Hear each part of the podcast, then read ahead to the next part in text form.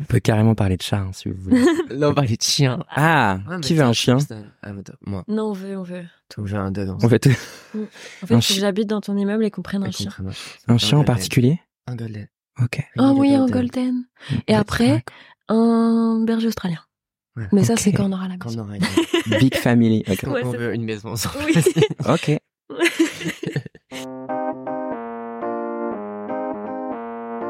Coucou guys, c'est Arthur, j'espère que vous allez bien. Comme je l'avais annoncé en début de saison, à partir de cette année, j'ouvre le champ des invités. En plus des drags que vous pouvez entendre à mon micro, j'ai aussi envie d'entendre d'autres artistes qui incarnent selon moi une forme de flamboyance. Et c'est le cas dans cet épisode qui sera non pas à deux mais à trois voix. En effet, aujourd'hui je reçois deux artistes que j'aime beaucoup et que vous avez peut-être vu dans la playlist flamboyante que j'ai postée sur Instagram. Il faut venir, hein, vous loupez des choses sinon. Il s'agit de Johanna et Chéri. Dans l'épisode, on parle de l'envie de musique, de la question de l'authenticité dans la création et du besoin de lâcher prise. On a parlé de notre rapport à la lumière, on cite Mylène Farmer, Chris et Caroline Polacek, Camp Rock, Rosalia et Lady Gaga. Autant vous dire que le programme est chaud, le programme est bon, alors let's go, ça part. Coucou Chéri, Coucou. coucou Johanna. Coucou. Merci d'être là, comment ça va? Oh, Ah, ça c'est va, hein bien. Ouais. C'est le matin, faut leur dire. Ouais. C'est pas trop C'est tôt tout doux. Il est super tôt, il est 11h30. Toujours plus, toi, putain. C'est quoi votre définition de la pop musique? Et quelle est sa place dans le paysage musical aujourd'hui? C'est art pop de Lady Gaga parce que ça Ouais. vient absolument. Elle a tout foutu dedans et elle a mis tout ce qui, en tout cas moi, me, me traverse et me transporte. C'est, c'est dire que la pop musique c'est de l'art Mhm. contemporain Mm. euh, et en faire quelque chose de de complètement artistique, que ce soit visuellement, euh, La performance. musicalement, de la performance qu'elle a donnée pour présenter cet album, euh, et de la performance aussi physique. Elle a Mhm. travaillé avec Marina Abramovic, qu'on Mhm. adore, avec euh, Johanna. C'est, c'est pour moi, ça a été le, le, le tournant de la pop musique euh, que j'aime, en tout cas. Et la façon dont elle l'a défendu. Elle arrête pas de dire, ah, pop music is art. Mais T'es totalement fan de Lady Gaga. Hmm, non. si, complètement. Je suis complètement fan des Lady Ouais, Gaga. vraiment. Je suis complètement fan de cette Lady Gaga. Ah ok. Celle qui était complètement Plus folle. trop maintenant. Euh, elle, Euh, elle me parle moins, Ok. mais je l'aime toujours beaucoup et beaucoup de. Art beaucoup pop, c'est ton era. Ouais, grave. Ok. Et toi, Johanna, Lady Gaga, euh, Moi, j'adore Lady aussi Gaga. Genre, euh, j'ai vraiment écouté euh, depuis que je suis petite. J'écoute. euh, genre, elle, fait partie de mon ADN. euh, vraiment, c'est pour moi, c'est la queen. Cette meuf à cette époque-là, c'est vraiment la maîtrise de l'art, quoi. C'est-à-dire que toutes les toutes les couches du millefeuille, je dis toujours que la vie Mm. c'est un millefeuille, et du coup toutes les situations c'est un millefeuille, toutes les couches du millefeuille ont été travaillées Avec Hmm. conscience. avec conscience. Et il y a aussi une touche de transcendance et de lâcher prise totale. En fait, c'est ça qui est que qui est beau, je trouve. euh, c'est chez Lady Gaga, c'est que c'est pop et que tu peux tu peux aussi te dire que c'est lisse et que euh, que musicalement peut-être en plus plus aujourd'hui peut-être, Ouais. mais que c'est que c'est un peu lissé. Planning for your next trip? Elevate your travel style with Quince. Quince has all the jet setting essentials you'll want for your next getaway, like European linen, premium luggage options, buttery soft Italian leather bags, and so much more. And is all priced at 50 to 80% less than similar brands. Plus, Quince only works with factories that use safe and ethical manufacturing practices. Pack your bags with high-quality essentials you'll be wearing for vacations to come with Quince. Go to quince.com slash pack for free shipping and 365-day returns. et que c'est euh, que c'est voilà. Mais en fait, euh, c'est euh, j'ai oublié ce que je voulais dire. Bah, elle est folle alliée quoi. disons qu'elle assume euh, qui elle est et ce qu'elle veut. Ouais. Et ses références. Et elle en recrache un truc euh, d'assez universel. Ouais. C'est ça la Et pop, pas en fait, je crois. Et pas parfait du tout. Mm. C'était c'était c'était n'importe quoi. Ouais. Est-ce qu'il faut se battre pour l'imperfection? Bah en fait, il faut pour moi je pense que c'est surtout le savoir lâcher prise tout en maîtrisant. Faire de la pop, c'est pas genre euh, enfin c'est quand même beaucoup de réflexion, beaucoup de références, de et en même temps de sincérité, de travail, de, de performance physique, de enfin je sais pas, c'est vraiment genre euh, Ouais. c'est c'est hyper intense et euh, et en même temps euh, bah il faut savoir aussi genre lâcher prise pour que l'émotion elle soit transmise au moment de La, la perfection, je pense qu'il faut qu'elle soit euh, imparfaite. faut qu'elle Ouais. soit genre euh, pas propre du tout. Ouais. En tout cas, Sinon, euh, quelque chose, ça, ça donne quelque chose de trop lisse euh, qui va parler à, des gens qui parlent, qui ne parlent pas à moi en tout cas, mais, mais euh, ouais. Oui, c'est aseptise quoi. Mm. Ouais. Faut pas que ce soit la quête. Non, pas du tout. Non. En fait, faut, faut pas consentir que c'est l'objectif quoi. Enfin... Faut être fou. Je pense. Ok. Mm. Ouais. Et ça va, genre vous avez de l'aisance à lâcher prise sur ça? Parce que souvent, quand on est sur un projet, je sais que moi j'ai beaucoup de mal avec avec ce sujet-là parce que j'ai toujours envie que ce soit parfait ou alors je vais tu vas réenregistrer un truc dix fois, mm. réécrire un mot euh, parce que t'as toujours l'impression que ça peut être mieux, etc. Alors qu'effectivement, en fait, euh, je crois que plus tu cherches ça, moins t'es, mm. moins t'es authentique d'ailleurs au final. Je pense que ça dépend. Je pense que si tu le fais, c'est qu'il y a une raison. Oui, il faut que ce soit fait pour les bonnes raisons. Genre, euh, si tu le fais, c'est que t'as un truc en tête et que tu voudrais l'atteindre, mais c'est, je pense que objectivement, c'est pas parfait. Enfin, tu vois, genre, mais pour toi, ça l'est et c'est comme ça que tu veux que les choses elles soient reçues. Donc c'est important d'écouter cette, euh, tu vois, ce, cette, euh, ce besoin de recommencer jusqu'à ce que ça ressemble à ce que toi tu veux.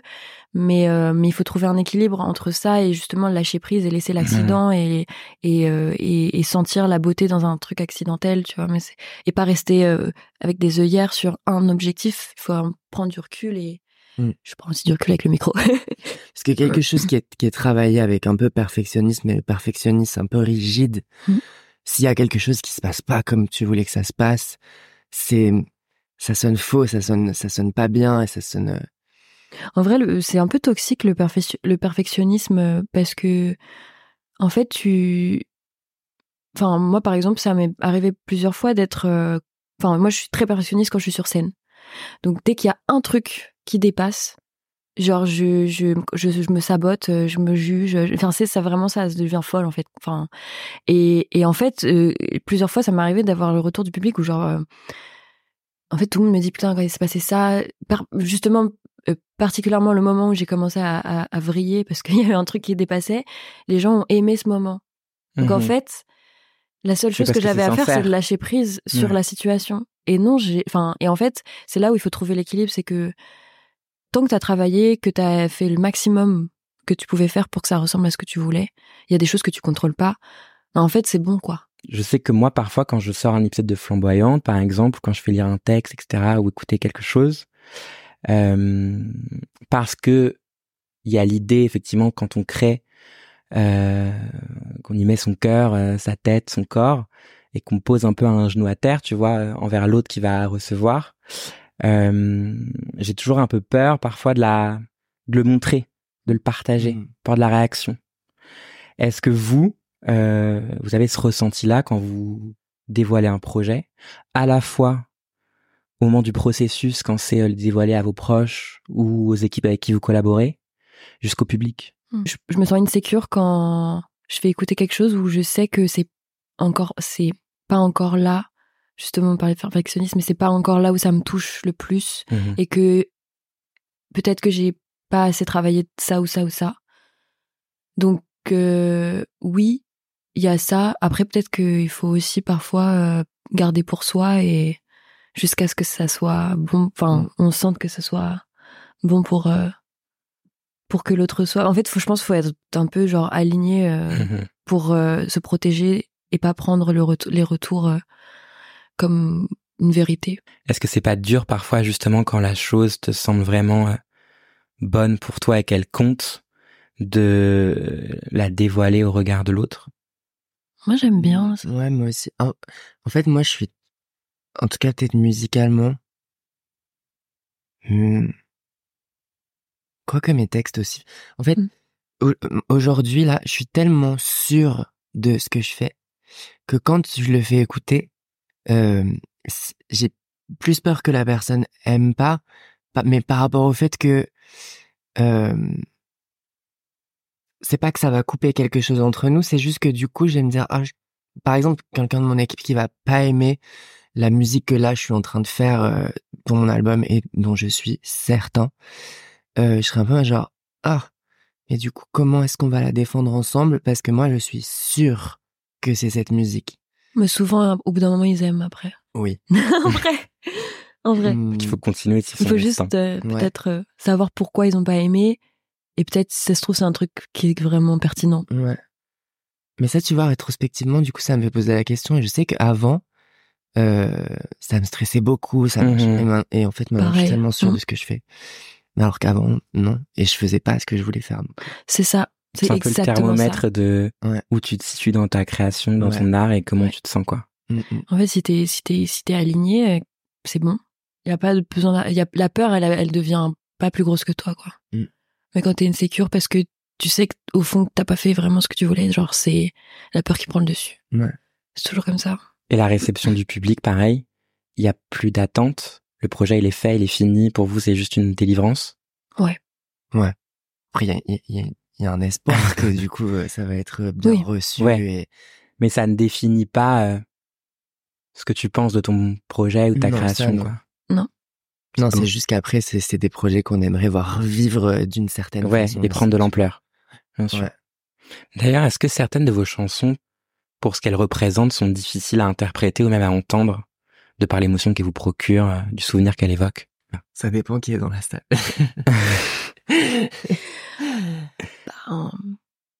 Ouais, il y a des. Je pense qu'il y a des moments où où tu retombes un peu. euh, enfin, je, rejoins ce que tu dis. Enfin, les chansons changent de visage, ça c'est sûr.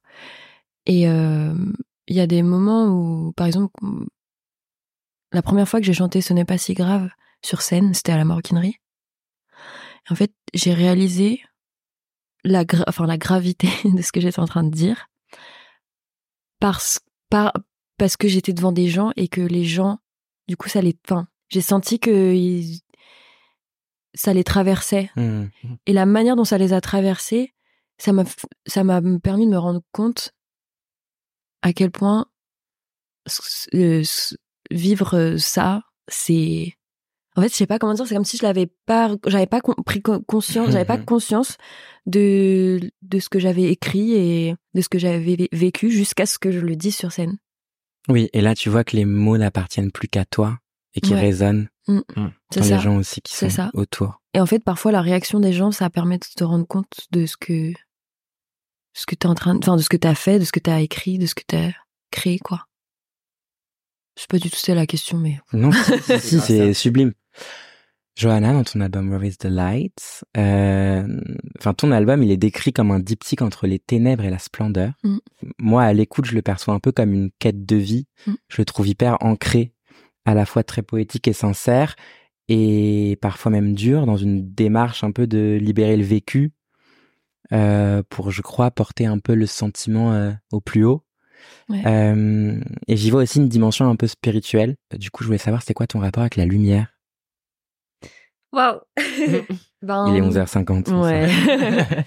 Mon rapport avec la lumière, il est, euh, en fait, euh, je sais pas trop parce que j'ai l'impression d'avoir, euh, j'ai l'impression qu'il y a de la, lu- en fait, comment dire, j'ai l'impression que dans un corps et un esprit, il y a plein de d'endroits où il y a de la, la lumière doit être allumée et j'ai l'impression d'avoir des endroits qui sont encore éteints et d'autres qui sont très très allumés. Par exemple, euh, je sais pas, euh, mon rapport à, enfin quand j'écoute de la musique ou quand je fais quelque chose de créatif, quand je, passe du temps avec mes amis, les gens que j'aime, quand j'aide les gens ou quand, euh, je sais pas, je- ouais, c'est souvent autour de la, des choses liées euh, autour de l'amour et de la créativité. Là, j'ai l'impression d'avoir plein de lumière, lumière, lumière. Mais par exemple, euh, bah par exemple ouais l'amour que je peux me porter à moi-même ou euh, ou, je sais pas des, des endroits qui sont un peu genre l'enfance ou les souvenirs tout ça pour moi c'est pas encore voilà donc mon rapport à la lumière je pense qu'il est pas encore équilibré j'ai l'impression que je cherche encore à allumer quel- quelques endroits mais euh, pour moi c'est vraiment vital d'avoir de la lumière en soi et de Mm. c'est pour moi la lumière c'est la conscience en fait Ouais. c'est genre quand t'as conscience de tes actes de, de tes choix de pourquoi tu penses comme ça pourquoi t'as réfléchi comme ça pourquoi t'as agi comme ça et et c'est c'est aussi connaître euh, tes traumatismes et travailler dessus voilà pour moi c'est vraiment ça le- la la lumière quand tu sais pas euh, pourquoi t'es malheureux quand tu sais pas euh, quand tu te rends pas compte que quand tu fais ça ou quand tu dis ça à quelqu'un, euh, bah en fait tu, tu tu lui fais du mal. Enfin quand tu captes pas ce que tu, ce que Mhm. tu fais, je pense que là il faut travailler la lumière. Enfin Mm. voilà, je, je sais pas si c'est un peu perché ce que je dis, mais Non, c'est une question d'émotion, quoi. C'est imagé. De ressenti, Mm. d'ancrage, de liberté. Ouais. Mm. Et de soucis de soi et des autres. Ouais. La musique, pour vous, c'est essentiellement lumineux ou ça peut être douloureux? Les deux. Mm. Ouais. C'est douloureux. non, je pense que ça, je pense que ça rallume un peu les la lumière quand même. Ouais. Quand c'est douloureux, au bout d'un moment, ça, de- ça devient lumière. De Ouais, c'est ça. Parce que c'est Ça traite l'info. genre. en tout cas un moment douloureux dans une chanson, ça le, ça le guérit, j'ai l'impression. C'est ça. Ça fait traiter l'information, Ouais. mais par d'autres chemins qu'un truc euh, terre à terre. Puis nos, chans- nos chansons, elles changent de visage aussi. Quand, par exemple, moi j'ai sorti, du coup maintenant il y a deux ans, une chanson qui s'appelle Nobody Loves Me, qui est une chanson qui parle de, de ma de ma dépression profonde, mais qui a aussi un visage, le visage de quelqu'un qui cristallisait cette euh, dépression. Et c'était une relation que, que j'ai plus maintenant depuis euh, depuis quatre ans. Cette personne est sortie de ma vie, la vois plus. Et du coup, c'est plus son visage du tout. Et c'est le visage d'autres personnes, évidemment, qui, qui quand j'écoute la chanson et quand je, regarde le texte, ça, a pris le visage d'autres personnes qui m'ont fait du mal depuis. Mais c'est aussi plus pour moi une chanson qui parle de cette dépression comme elle en parlait quand je l'ai écrite. C'est une chanson qui parle plutôt pour moi de ma guérison, le fait de la ressortir Mhm. et d'être la personne que je suis aujourd'hui. Ça, ça, ça cristallise le fait qu'on peut guérir. Donc, euh, L'art, ça c'était- guérit. C'était beaucoup douloureux aujourd'hui c'est de la lumière pour moi cette euh, chanson. Est-ce que faire de la musique, c'est faire l'amour? Oui. Oui. Oui. Grave. En vrai, c'est grave ça. Euh, Avec soi-même, peut-être. dire genre, attends, il y a des gens qui sont en genre, tu préfères faire de la musique, faire la- Euh, ah ouais. Bah, de la faire de la musique du coup. moi aussi, en faisant l'amour. C'est pareil. Never. Ça va ensemble. Johanna, la musique, c'est arrivé comment dans ta vie? Euh, alors, ben, en vrai, depuis que je suis, enfin, moi, je suis fille unique. Et euh, donc, euh, en vrai, c'était un peu mon ami, quoi, la musique. Enfin, la musique m'a accompagnée, m'a permis de comprendre plein de choses, de comprendre ce que je ressens au moment de l'adolescence et tout ça. Et hum, j'ai commencé, enfin, ma, mère m'avait inscrite au piano, donc j'ai fait un peu de piano, donc j'ai un peu étudié tout ça. À partir de mes 10 ans, 11 ans, j'avais un rituel où genre euh, presque tous les soirs je, je, je faisais du piano pour euh, où je racontais ce que j'avais vécu ou ce qui me ce que j'avais sur le cœur ou même parfois je, parce que mon père était malade et, et j'avais besoin de lui dire des choses que je ressentais et du coup je lui faisais des chansons enfin je passais vraiment par la mots. ouais je passais vraiment par les chansons pour exprimer en fait des trucs et, euh, et parce que j'avais leur partageais? Ouais, bon pour mon père ouais. Après euh, les autres chansons, je les gardais un peu pour moi ou alors des fois je faisais des petits concerts à mes parents parce que ils, ils avaient trop envie d'écouter et du coup voilà mais euh, mais euh, mais ouais, j'ai un rapport enfin en fait, j'ai toujours un rapport à- la musique comme quelque chose qui m'aide en fait et qui me guide vers euh, ce qui me fait du bien. Et en fait euh, après j'ai j'ai j'ai une période où bah j'ai un peu éteint euh, euh, la lumière partout et euh, j'ai pas fait de musique pendant quelques années. J'étais dans le déni un peu. j'avais plus envie de faire le point avec moi-même Mhm. avec la musique. Et puis un jour c'est revenu, j'étais obligée. En fait, j'ai pas le choix. Enfin, en fait, à un moment donné, il fallait que... il me manquait un truc dans ma vie et j'ai recommencé à faire du piano et après j'ai re- commencé à faire des des chansons sur des prods, etc. Et puis voilà. Et toi, chérie, comment c'est venu? J'ai appris un truc un peu fou hier, c'est que t'avais fait le soldat rose. Ouais. Non, mais cette info m'a déglingué. J'avais très envie de chanter, pas forcément de faire autre chose, quoi. Ouais. Je voulais chanter. Euh, je crois que j'avais 8 ans quand j'ai fait ça. Mais euh, en fait, j'étais un enfant assez bizarre. Moi, quand j'étais petit, je parlais pas beaucoup et j'étais que dans la lune. Il fallait vraiment me me prendre dans certains moments pour que je sois un peu plus euh, jovial et tout ça. Et puis un jour, je sais pas, j'ai eu envie de chanter. Et du coup, je, je me souviens d'avoir, d'avoir euh, je me souviens d'avoir pris mon petit casque avec mon, mon baladeur CD, d'avoir installé délicatement le, le CD DL5 dedans et d'être allé chanter une étincelle à mes parents. Ok. en leur disant je veux prendre des cours de chant. Et en fait, j'avais pas du tout à, me donner tout ce mal parce que ah, tu leur as fait une démo quoi. Ah ouais, ouais. Voilà pourquoi il faut que, eux, je pense que vraiment la seule chose qu'ils attendaient, c'est que justement je sois euh, que je propose quelque chose euh, et que capacité je un peu plus de dire ce que tu veux. Illuminé aussi et de et du coup, euh, c'était genre, mais, bien sûr. Et puis, t'avais pas du tout à te donner tout ce mal. Tu peux faire ce que tu veux. et du coup, ils m'ont inscrit à des, à des cours de chant. Et après, euh, ma prof, c'est, c'est, on est devenu très proche avec ma prof. Elle, elle, elle a dit à mes parents, mais il y a vraiment quelque chose. Ils chantent vraiment très, très bien. Et donc, elle m'a inscrit aussi à des concours de chant, puis à des orchestres. Donc, en fait, euh, à partir de l'âge de 10 ans, tous les étés, euh, je faisais 30 concerts par mois. Euh, parce que parce que je faisais des orchestres, des, cours de chant, tout ça. Et puis un jour, il y avait un directeur de casting dans une salle d'un concours de chant qui allait voir mes parents et qui a dit oui, on monte euh, Jolie. Et du coup, j'ai passé le casting, j'ai été pris et je suis parti en tournée pendant trois ans avec Camille Jolie. Dans toute la France, on a fait des salles immenses, c'était un truc de ouf. On a fait le théâtre antique d'Orange, on a fait, enfin, on a fait des trucs de ouf. Et après, Amy Jolie, ça s'est arrêté. Et puis un an plus tard, cette même troupe a monté le Soldat Rose, la troupe de tournée. Et du coup, je suis entré dans le Soldat Rose. Et j'ai fait un an de Soldat Rose avec eux.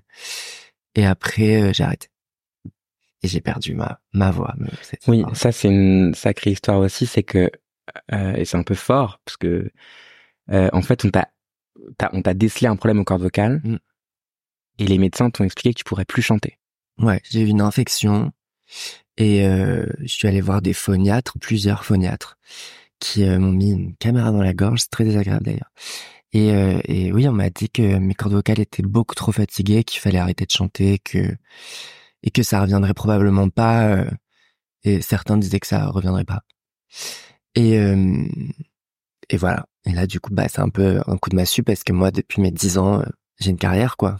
Et, j'ai, et je sais que à mes 18 ans, j'attends qu'une chose, c'est d'obtenir mon bac et partir à Paris, faire de la musique ou de la comédie musicale. C'était le chemin était tracé quoi et d'un coup bah à 17 ans euh, c'est plus ça, ce sera plus ça, il faut trouver autre chose quoi. Et pourtant t'as continué. Après, d'abord il y a une grosse dépression. Après il y a du théâtre, j'ai fait du théâtre et ça me sert encore beaucoup aujourd'hui.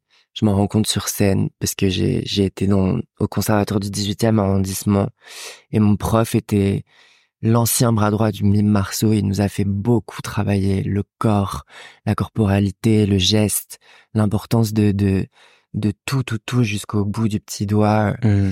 Et puis la musique, ça re-rentre parce que je suis pas très heureux à, faire ce que je fais malgré tout dans le théâtre. Je travaille sur beaucoup, beaucoup de pièces. Je travaille énormément. Euh, mais euh, je parle toujours de, de, cette tristesse dans la douche le matin quand tu es au travail. Sais pas, on a tous vécu ça, non, mmh. quand on a un taf qu'on aime pas trop. Et moi, c'était horrible parce qu'en plus, c'était le théâtre. C'était mmh. pas, euh, j'allais pas à l'usine, tu vois. Mmh, j'allais faire du théâtre et c'est beau, c'est de l'art, mais, mais j'étais pas, il y avait quelque chose qui me manquait. Et du coup, je, suis allé à Will of Green et j'ai vu mille artistes s'enchaîner devant moi sur scène. Et je dis, alors, mais c'est ça, en fait, je peux pas, peux pas faire autre chose. C'est, c'est ça que je dois faire, quoi. Et donc j'ai, j'ai contacté un pote à moi qui faisait de la musique. Je lui ai dit, il faut que, faut qu'on fasse de la musique ensemble. Je suis allé voir une phoniatre. Cette phoniatre m'a dit, qui? Vous a dit que vous ne ah, pouviez plus chanter. C'est criminel. Et, euh, et j'ai repris. Wow. Voilà. Mes cordes vocales sont fragiles, mais elles peuvent s'utiliser euh, de la manière dont je les utilise aujourd'hui. Donc on parlait du théâtre. Pour toi, Johanna, je crois que tu as fait des études de cinéma. Yes. Et ça fait un peu sens parce que c'est hyper cinématographique, je crois, tes productions et ton projet. Mm.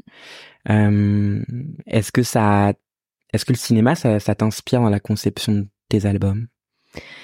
Mmh, en fait, c'est plus. en fait, quand j'ai quand je suis entrée en, option cinéma, c'était vraiment par curiosité. J'avais pas spécialement de fascination pour le cinéma, mais j'avais par contre j'ai une fascination pour les clips. Et en fait, quand j'ai, au fur et à mesure de mes études, j'ai vu plein de films, plein de références, mais j'ai j'étais souvent euh, touchée par les par la composition, la lumière, euh, la composition de l'image, les mouvements de caméra. En fait, je suis plus euh, je pense que c'est vraiment le lien entre la musique et l'image qui me passionne plus que le cinéma en soi. Bah, par exemple, je, je suis pas forcément attirée par les scénarios et tout ça. Enfin voilà. Même si je me suis essayée aussi un peu réalisatrice, machin, machin, mais c'est vraiment le, le lien entre la musique et l'image Hmm. qui me qui me fait vibrer quoi. C'était quoi vos goûts musicaux à l'adolescence? Autre que Lady Gaga, j'entends. Et mots. Moi, j'étais un scandale. Pourquoi? C'est toujours un scandale. On aime être scandaleux. Non, Johanna refait ma culture musicale euh, Non. grandement. en vrai. non, en vrai, non. j'ai- j'ai- ça fait un moment que j'écoute des trucs très bien. Après, On a honte d'aucune référence. Je n'ai- je n'ai vraiment pas honte d'avoir été... L'étincelle des L5, c'est chambé. Hein. Oh, c'est chambé. Moi, j'ai été un immense fan de toutes les girly Disney. euh, Ok. et tard. Miley et ça, j'en Cyrus, avais Demi. Lovato, euh, Ouais, Selena Demi Lovato, Gomez. Selena, euh, Miley Cyrus. T'avais une team un toutes peu les. BO, toutes les BO de, de Camp Rock, euh, High School Musical. Ah euh, bien sûr, mais j'étais comme toi. hein. C'est que ça, moi. Bien J'écoutais sûr. que ça. Camp Rock, et. Chasing Card, euh, juste pour chialer. Dans la... Vous voyez cette chanson qui est tout le temps dans Grey's Anatomy je crois, Oui, je crois, je vois, c'est quoi 268 épisodes de Grey's Anatomy. C'est quoi? Euh, we'll do it all, chasing Ah oui, ok, ouais. Tu je vois? Ouais. Très mélo.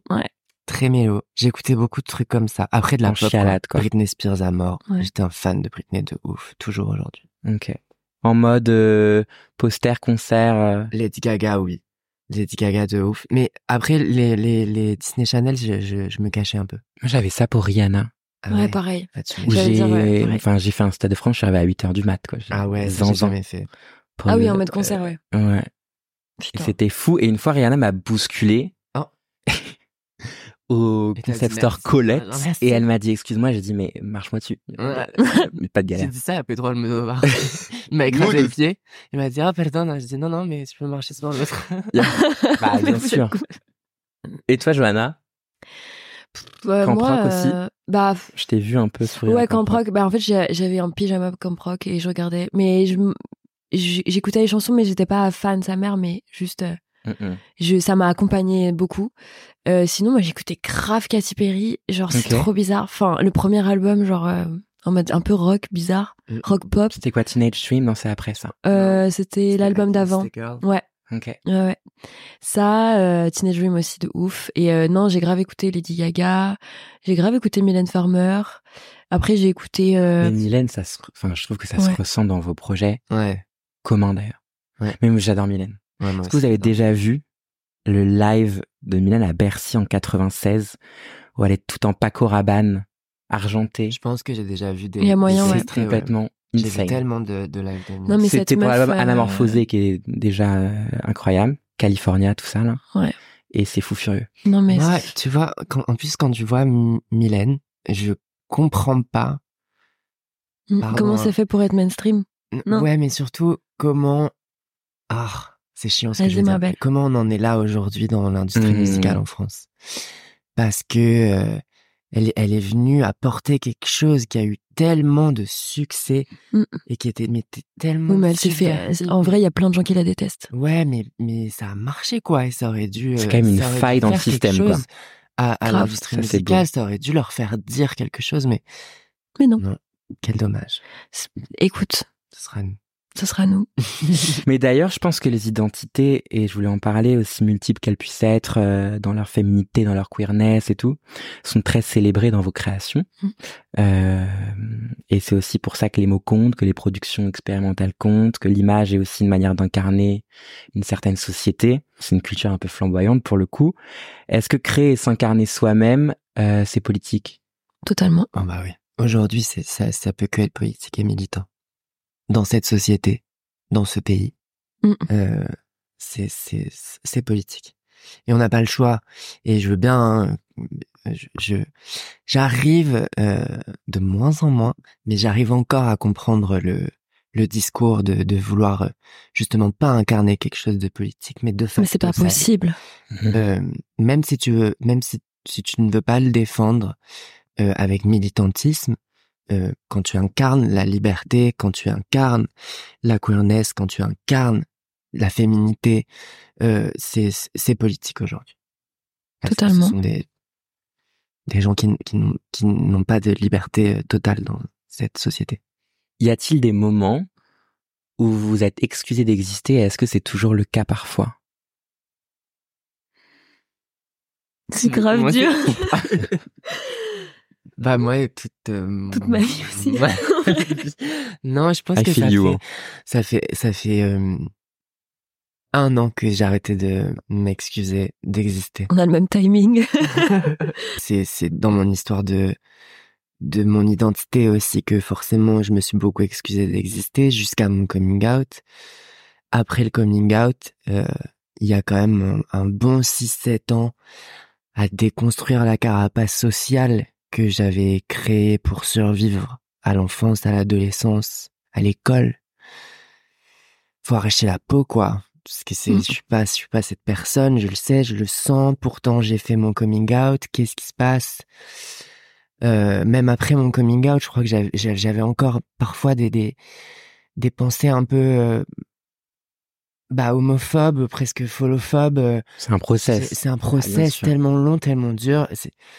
Des fois, par, je, je digresse un peu, mais des fois, j'aimerais qu'on nous accorde ce temps-là aussi à nous, euh, les, les personnes queer qui font ce travail, parce que c'est difficile de traverser ça et en même temps d'avoir des projets, de, de travailler, de construire sa vie. Et moi, c'est, c'est, c'est, ça a été très long. Pardon, je suis un, petit, un tout petit peu ému.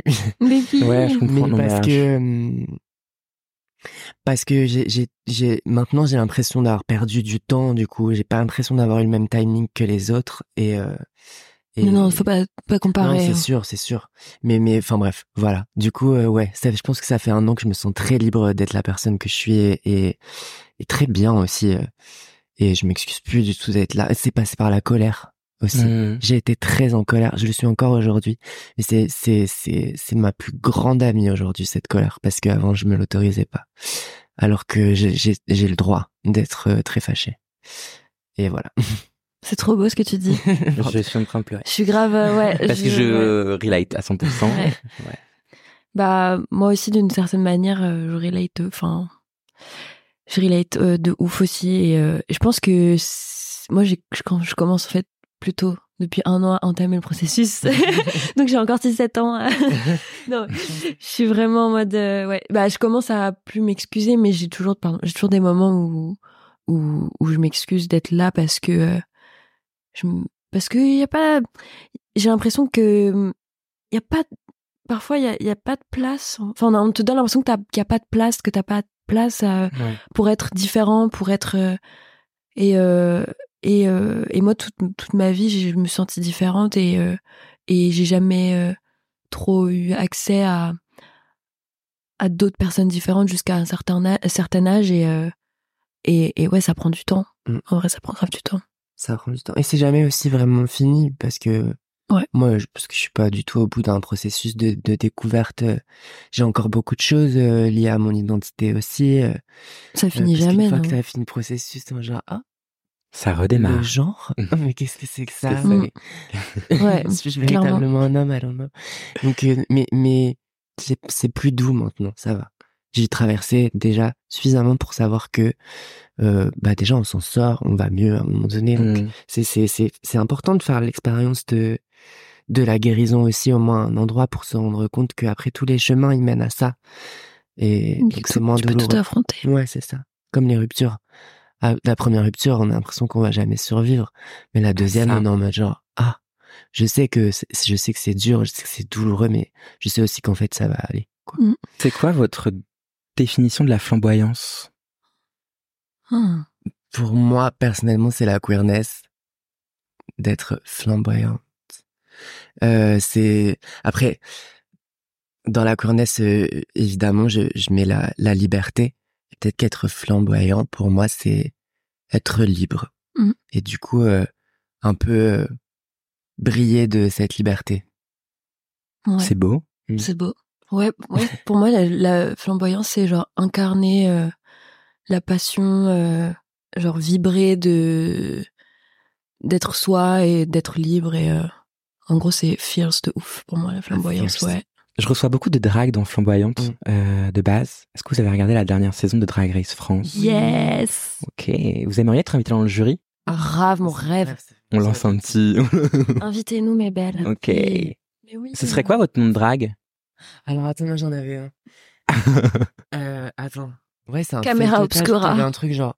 C'est pas mal, cette tu sais caméra que ce- obscura. Ce qui me perd, c'est que je crois qu'il y avait flamboyante dedans. Ah, Mais ça, c'est sublime si tu Flam- me dis ça. flamboyante, glamazon, un truc comme ça. Oh, waouh. Ouais, je crois que c'était un truc. comme ça. Ok. J'avais fait ça, Ok. Et elle, c'était, c'était arro- arroganza, parce qu'elle est super, elle était super arrogante. Arroganza something. Glamazon, maybe aussi. Peut-être qu'on tient quelque chose. Moi, je suis content que vous soyez là parce que j'ai de plus en plus envie d'évoquer un aspect de la flamboyance qui s'insère un peu dans le sensible, parce que je trouve que parfois on oublie que le sensible c'est hyper flamboyant aussi. Et j'ai l'impression que la sensibilité et la vulnérabilité sont pas mal mises en avant chez vous, dans votre travail. Qu'est-ce qui vous rend sensible? Ben, tout. Exister. euh, Mm. J'ai l'impression que la sensibilité, c'est un chemin qui s'est fait entre euh, physiquement ce que tu peux euh, ressentir avec tes émotions et ta vision des choses. Et je pense que ça, ça, ça naît aussi peut-être de l'enfance, euh, de, ouais, je sais pas, c'est ton rapport à, euh, enfin moi je vois, je- pour moi la sensi- ma sensibilité c'est vraiment ma, comment dire,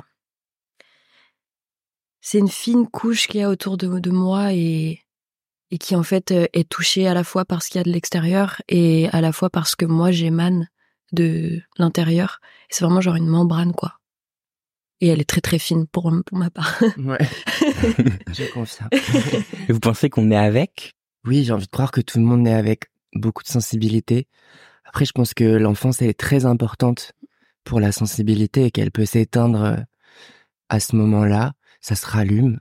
Moi, je pense qu'il y a vraiment un moment de ma vie où j'étais plus sensible du tout. Mais Hmm. parce qu'il fallait tout éteindre vu que Mhm. j'avais rien travaillé de, de tous les traumas et tout ça. Et j'ai ouvert la porte euh, hyper violemment il y a trois ans. Mais, euh, mais c'est, c'est, je sais pas, co- comment on peut dire, c'est doux amer euh, la sensibilité parce que Hmm.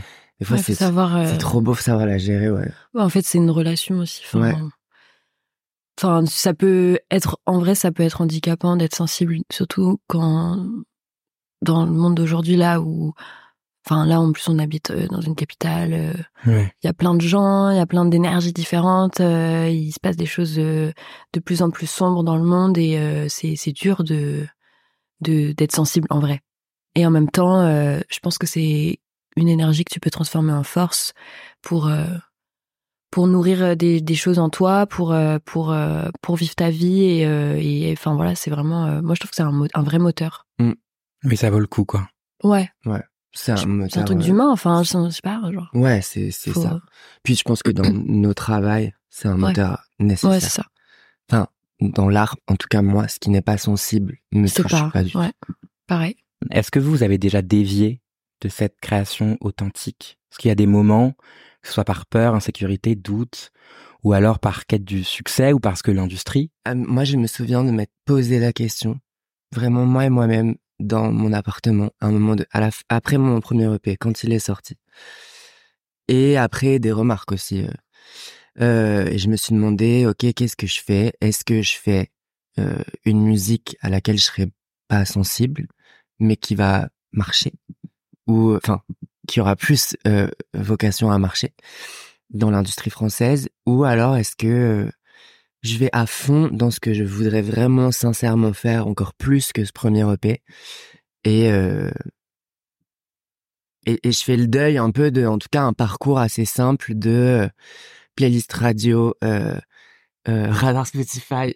Hum, et euh, et j'ai fait le choix de, de, de rester authentique parce que je sais que j'arriverai jamais à défendre sur scène, qui est vraiment l'endroit sur lequel je défends, une musique que j'aime pas. Mais d'ailleurs, je me souviens, je crois que tu m'avais raconté, je crois que tu en parles sur scène, que ton titre Cherry Pop, personne voulait que tu le sortes. Personne. Pourquoi? Et pourquoi tu y as été surtout après, du coup? Euh, le, la- enfin, le label voulait pas. Après, moi, j'étais certain de ce titre, mais vraiment. Et euh, j'ai un peu forcé pour le faire sur scène. Mhm. Donc, je l'ai fait sur scène. Et il y a eu un tel truc qui s'est passé dans la salle euh, du public, mais aussi de, de, de mon équipe qui a compris la chanson une fois qu'elle avait été jouée sur scène. Et c'était un genre, ok, d'accord. euh. Et je crois que ça a été un peu un tournant aussi dans, dans, dans nos rapports. Après, j'ai plus tout à fait cette même équipe-là. Et c'est le moment où aussi il y, a, y une confiance qui a été donnée euh, sur euh, la valeur artistique, mais aussi la valeur euh, de, de, de stratégie aussi. De- je, je savais qu'il fallait sortir cette chanson. Oui, suivre l'intuition, genre. Ouais. Toi, Johanna, t'as dû souvent euh, te battre pour suivre ton intuition? Ouais. En fait, euh, déjà, c'est un combat intérieur parce que comme j'ai, enfin moi comme chérie aussi, j'ai eu ces vraies ces réflexions. Peut-être que je les ai même. Enfin, la décision est prise dans ma tête. Évidemment, c'est la même que toi, c'est suivre euh, mon authentique, enfin être authentique. Enfin, de toute façon, je peux pas faire autrement. Mhm. Mais c'est vrai que parfois on se pose la question parce que euh, voilà, il y a des trucs extérieurs, il y a il y a envie de reconnaissance, il y a envie de que le travail qui a été effectué soit soit un minimum euh, pris en compte euh, euh, par l'industrie de la musique parce que par là il y a aussi bah, euh, un moyen d'expandre le public, de toucher encore plus de gens et de gagner sa vie aussi parce que voilà. Et, et en fait et en fait plusieurs fois ça m'est arrivé de pas suivre mon intuition sur certains trucs et en fait je, je me suis toujours repris le truc et et ça m'a jamais ça n'a jamais été bénéfique pour moi et donc bénéfique tout court parce que si pour moi c'est pas bénéfique ça ne l'est pas en fait enfin c'est pas possible de défendre quelque chose qui ne qui te correspond pas c'est c'est c'est toxique en fait c'est Mm. enfin moi je peux pas euh, je, je, je- peux pas enfin c'est pas possible de prétendre enfin je sais pas genre euh, Ouais. non, enfin, c'est pas possible. Donc euh, maintenant, moi, depuis, euh, bah, surtout avec le dernier album, euh, j'ai que suivi mon intuition sur euh, le choix des singles, euh, la stratégie, euh, l'image, euh, voilà. Enfin, tout, tout euh, a été fait avec euh, mon intuition et j'ai bien fait de la. Je pense que j'ai bien fait. Ouais. Oui, à la fin, on est d'autant plus fiers d'ailleurs. On Ouais. On n'a pas fait de On est fiers, concessions. euh. même malgré les, parce que souvent aussi quand on fait, quand on prend cette décision, c'est, c'est t'es tout seul. quatre fois peu. sur cinq des coups d'épée dans l'eau aussi, parce Mm. que Non, je suis pas d'accord. En fait, sur le moment, t'as l'impression que c'est des coups d'épée dans, ouais. dans l'eau parce que il y a pas un effet, parce que nous, euh, notre intuition, elle est pas marketing. Enfin, Non, pas, la plupart du temps, c'est pas marketing. Mais par contre, je pense que le fait de suivre son intuition, ça construit quelque chose de solide dans le temps, qui fait que t'as des vrais piliers et, et tu construis ta carrière et ton ta fanbase et ton art Ouais. de manière beaucoup plus solide. Chérie, qu'est-ce que Johanna a de plus flamboyant? Son talent. Très Merci, bien. ma belle. Johanna, qu'est-ce que Chérie a de plus flamboyant? Euh, Attends, ça me stresse. Parce que j'ai plein, j'ai plein de mots qui me viennent dans ma tête. Wow. Faut que je trouve le bon. Euh, Franchement, en vrai, c'est tout. Non, mais Boum. tout de toi. Genre tout. Genre ta manière de, de t'incarner dans les aspects de ta vie. Dans tes combats, dans ta musique, dans ton ami- tes amitiés, tes. Enfin, je sais pas. Voilà. Je sais pas comment dire, mais c'est trop beau. pour pas pleurer. Fin chialade hein, de Question très feel good et rapide. Allez. Ouais. Qui est la plus grande pop star de ces dernières années et pourquoi Rosalia? Ouais. Non, mais c'est ça. C'est tout. Punta. Ah, Ouais. punta. Vous l'avez déjà vu sur scène? Non, mon rêve. Trois fois. Je l'ai vu deux fois. C'est. Tu l'as vu où? Je l'ai vu à Will of Green, je l'ai vu à Playel, Ah, je l'ai vu et je l'ai vu à Merci. J'ai été à, Bah, j'étais à Will of non, je l'ai Green, vu, qui était le- la meilleure édition de Will of Green. hein. Il y avait vraiment Ouais. toute la terre entière. c'est- l'année où j'ai des- Christian redécidé de. Queens, euh, Lolo Zouai, euh, FK Twigs. FK Twix, c'était fou. Ma plus grosse claque de ce festival. Euh, Rosalia, c'était fou. Et euh, je l'ai vu à la salle Playel aussi. Trop bien. Et ça, c'était aussi incroyable. Ouais. Et à Primavera cet été. Aïe. T'es allé à Primavera? Oh oui, j'y retourne cette année en plus. Oh. C'était assez, fou. non mais c'était assez fou. Bah venez, Mais faut venez, on y va ensemble. C'était assez fou. Il y avait Rosalia, c'est incroyable parce qu'en plus elle vient de la banlieue barcelonaise, donc il y avait Mhm. vraiment euh, le tous les gens locaux étaient là. C'était un peu le- leur resta, quoi. C'était Mhm. leur moment. C'était assez fou en termes de communion. Et Caroline Polacek, c'était Ah fou ouais. furieux parce que c'est ma passion. Oh my god, moi je l'ai vu à la salle Playel, j'ai pleuré, genre c'était c'est trop. Et moi, je l'ai jamais Et vu. moi, j'ai jamais réussi à avoir toute la pour Caroline C'est parfait. à Playel. Je n'y suis pas allé parce que j'étais en session studio qui se passait trop bien. Non, je rigole. Bah non, mais ça, va- ça valait le coup. J'ai- t'as fait la perfection, genre. C'est cool. Bah non, mais elle est incroyable. C'est vraiment ma ref en termes de là les termes de prod pour moi la référence c'est Car- Caroline Ouais, clair. Je trouve que c'est Ah trop oui. Mais je pense qu'aujourd'hui, Les espèces de board synthé, euh. Ouais, oui ouais. mais bien sûr. En même temps, franchement, là, il y a pas longtemps, là, j'ai réécouté euh, son album Peng. Ouais. Mais en fait, mais c'est, en fait, elle est trop smart. Enfin, là, son- ses textes et comment c'est, je sais pas, genre. Ouais. L'approche est folle ouais. Mais enfin, en Et fait, très c'est- singulière. Genre, c'est parfait. Enfin, je sais pas, genre. Voix. La Ça- maîtrise. cette voix, en fait, moi, j'ai tout de suite accroché avec Caroline Polachek parce que sa voix, et d'ailleurs, elle a fait une reprise de ce groupe. Euh, ça m'a tout de suite amené à un truc d'enfance où euh, mes parents, ils écoutaient beaucoup The Cars. Est-ce que vous voyez ce groupe irlandais? Je connais pas du tout. Ah ouais, putain. Ouais. Mais ça faisait genre Go on, go on, leave me breathless. Elle l'a repris en plus, Ouais, celle-là. C'était mes highlights de Primavera avec Christina the Queens. Euh, dont le dernier album est incroyable. Moi, je l'ai écouté cet album. euh, J'étais sur la plage en Espagne. J'ai mis dans mes oreilles Ouais. et je suis parti, mais en méditation presque. J'ai l'impression d'avoir fait un voyage astral. Bah, en c'est deep. Mais on en revient, je crois, à enfin, la perception que j'en ai, et c'est ce qu'il dit aussi quand il prend la parole. On en revient à l'authenticité de la création, quoi. Ouais. Enfin, Mais c'est là, c'est- tu c'était sens la vraiment brut- ça le, le mood, quoi. Oui. Mm. Mais c'est un très, c'est un parcours qui est. Merci d'ouvrir ce, ce Ouais, la ouais, voie, ouais. en fait. Genre, euh, merci. Oui, et en plus, il incarne depuis le début une espèce de, Ouais. de, de, de, de, de, de, de, de façon de concevoir la musique qui, qui, qui a ouvert la voie à plein d'artistes derrière, quoi. Fou. Clair. Voilà, c'était un petit shout-out à Chris. Shout out. Je veux absolument que Red soit dans Flamboyante, d'ailleurs. Comment vous pensez, d'ailleurs, euh, respectivement l'un et l'autre, euh, le, la direction artistique, euh, l'image, les couleurs qu'on prend de vos projets, la vidéo Moi, ça vient un peu dans quand je fais la musique. Enfin, en fait, Ouais. quand j'écris et quand je, je suis en plein processus de création, j'ai écrit de- euh, dans un carnet euh, mes idées, euh, les images qui me viennent, l'univers que j'ai dans la tête quand j'écris les textes. Et, euh, et ensuite, une fois que c'est fini, en fait, euh, je reviens à ça et en fait, généralement, c'est, je fais ce que j'avais en tête déjà dès le début. Tes premières intuitions sont souvent les bonnes. Ben ouais, je crois. Et les images qui viennent en C'est ça, ouais. aussi, Mm. elles sont, elles sont importantes. Oui, parce que c'est, c'est- c'est- en fait, c'est des images que tu, que tu crées avec l'émotion que tu mets dans, dans, dans, ta voix. Ouais. Et je sais pas, c'est, et en fait, ça va ensemble. Parce que si, enfin, si t'as ressenti ça quand t'as chanté et que l'émotion qui ressort de la chanson correspond à des images que t'as eues dans la tête, si tu les fais sur, en clip, forcément, il y a. Bingo. Ouais. Ouais, Mm. Ouais, moi, j'ai grave ça Après, aussi. des fois, si c'est des moments, genre, pour, pour une DA plus globale d'un album ou une, une idée aussi euh, globale, ça vient, je sais pas si ça te fait ça, te fait ça toi-même. Ça vient à un moment, genre, trop bizarre, genre, pas du tout opportun, des fois. Mmh. Je suis en train de lire un livre et d'un coup, c'est, l'idée monte et toi, Ouais, genre, de ouf. Et puis, Ouais. alors, c'est vraiment le moment où tout se débloque et tu commences à bosser pendant Ouais. quatre heures. Tu vas faire un mood board et tout vient d'un coup et toi, genre, ah! Et après, c'est faux, t'arrives même plus à les, à les traiter, genre. Ouais, non, mais c'est ça. Des fois, t'as un, des fois, tu, enfin, tu as un trou pendant genre trois mois en Mm. mode, euh, t'as un- tu sais pas où tu vas, genre euh, avec ta DA et tout, et puis d'un coup, hop, genre Ouais, tout euh, se débloque. les éléments clés se débloquent quoi.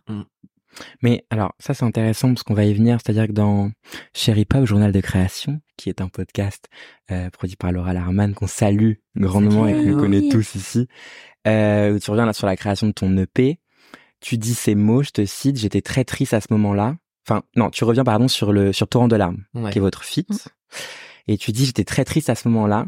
Johanna aussi et Nino Vella qui a co-composé le morceau également. Ça m'a guéri de travailler avec Johanna. J'ai été à un moment de la création où je n'arrivais à ne plus rien écrire et je me suis rendu compte que chacun avait sa méthode. Et ça, c'est toujours intéressant ce que vous parliez quand les choses se débloquent. Euh, c'est toujours intéressant d'entendre ce processus. Moi, je sais que personnellement, par, par exemple, j'ai vraiment des périodes où c'est hyper compliqué d'aboutir à quelque chose, de poser des mots, d'avancer sur un projet. Et j'ai du mal à avoir une méthode justement pour me dire, OK, euh, là, tu vas réussir, euh, c'est le moment tu t'y mets et ça va, ça va y aller, quoi. Et je crois que parfois, effectivement, ça arrive dans des moments un peu imprévus. Totalement. Euh, c'est vrai, hein, on n'a pas forcément le contrôle en Ouais, fait de ça. ce qui émane, ce qui Quand sort tu de lâches prise en fait, parce que tu penses à autre chose. C'est quoi votre process de création à chacun de vous? Est-ce que c'est toujours le même d'ailleurs? Est-ce qu'il est, euh, je sais pas, solitaire, collectif? Est-ce qu'il arrive la nuit, le jour?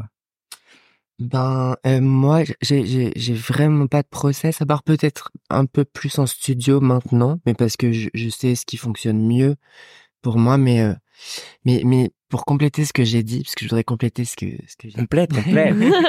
parce que je, je suis pas allé au bout. De...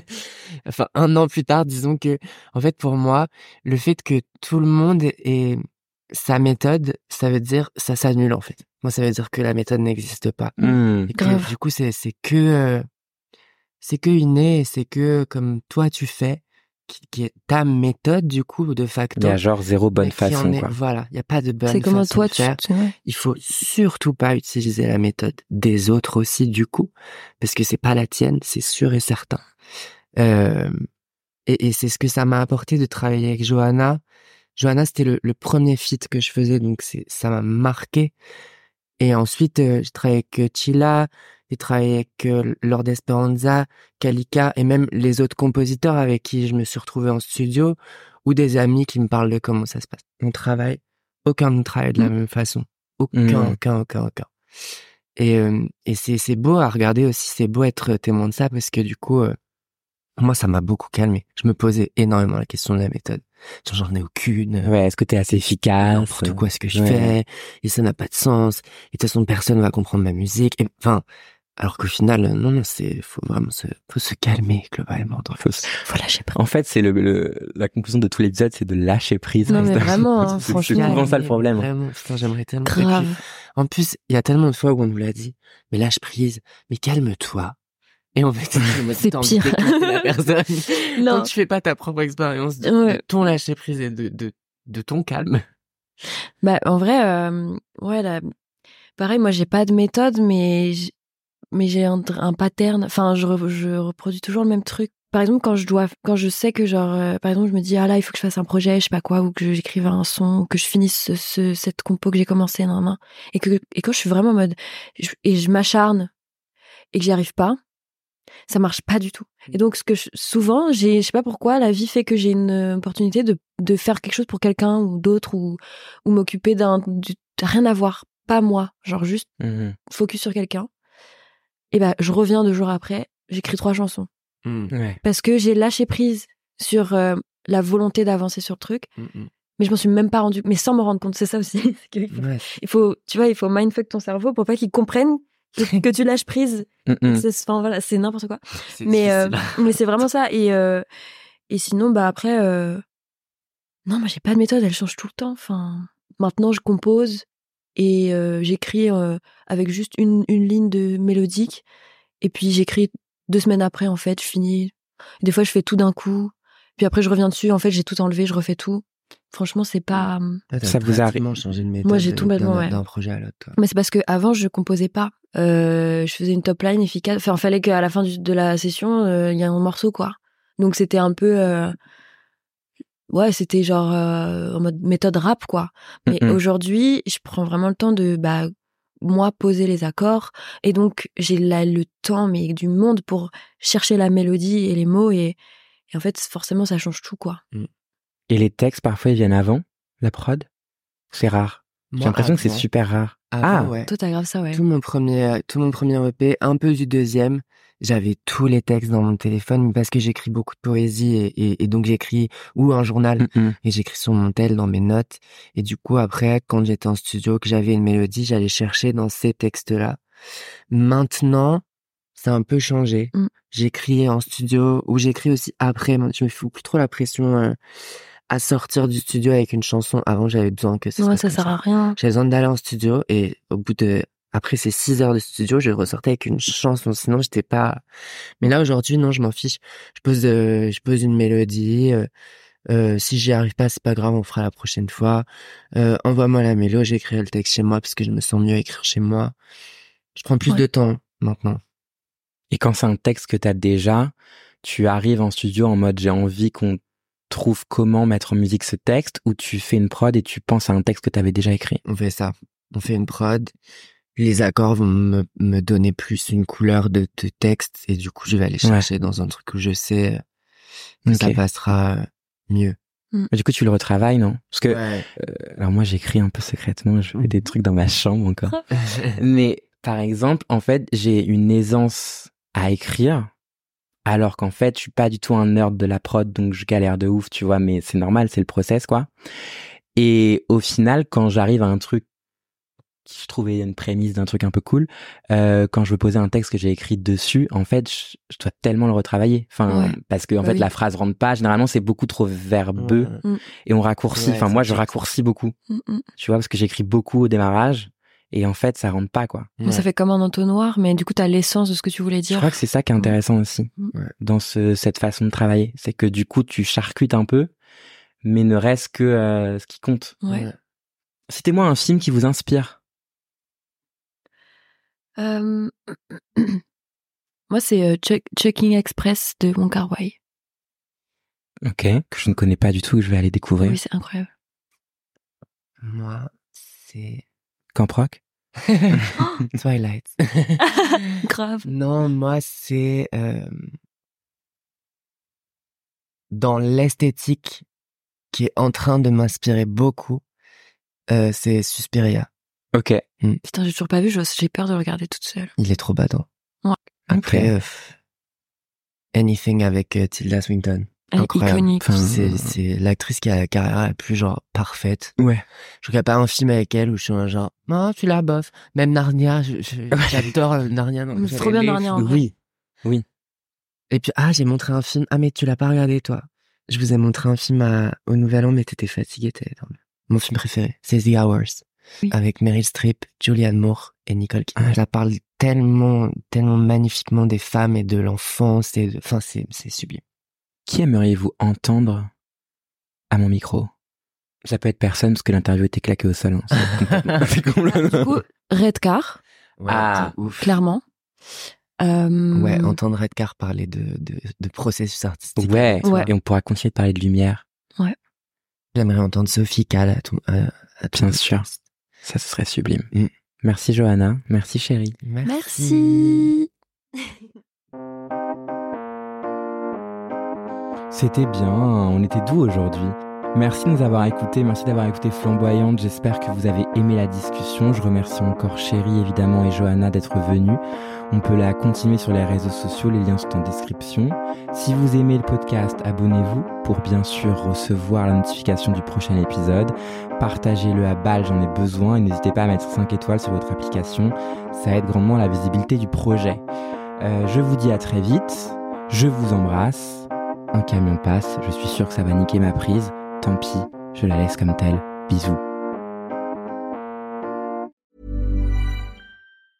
Hey, it's Paige DeSorbo from Giggly Squad. High quality fashion without the price tag. Say hello to Quince. I'm snagging high-end essentials like cozy cashmere sweaters, sleek leather jackets, fine jewelry, and so much more. With Quince being 50 to 80% less than similar brands. And they partner with factories that prioritize safe, ethical, and responsible manufacturing. I love that. Luxury quality within reach. Go to quince.com slash style to get free shipping and 365 day returns on your next order. Quince.com slash style.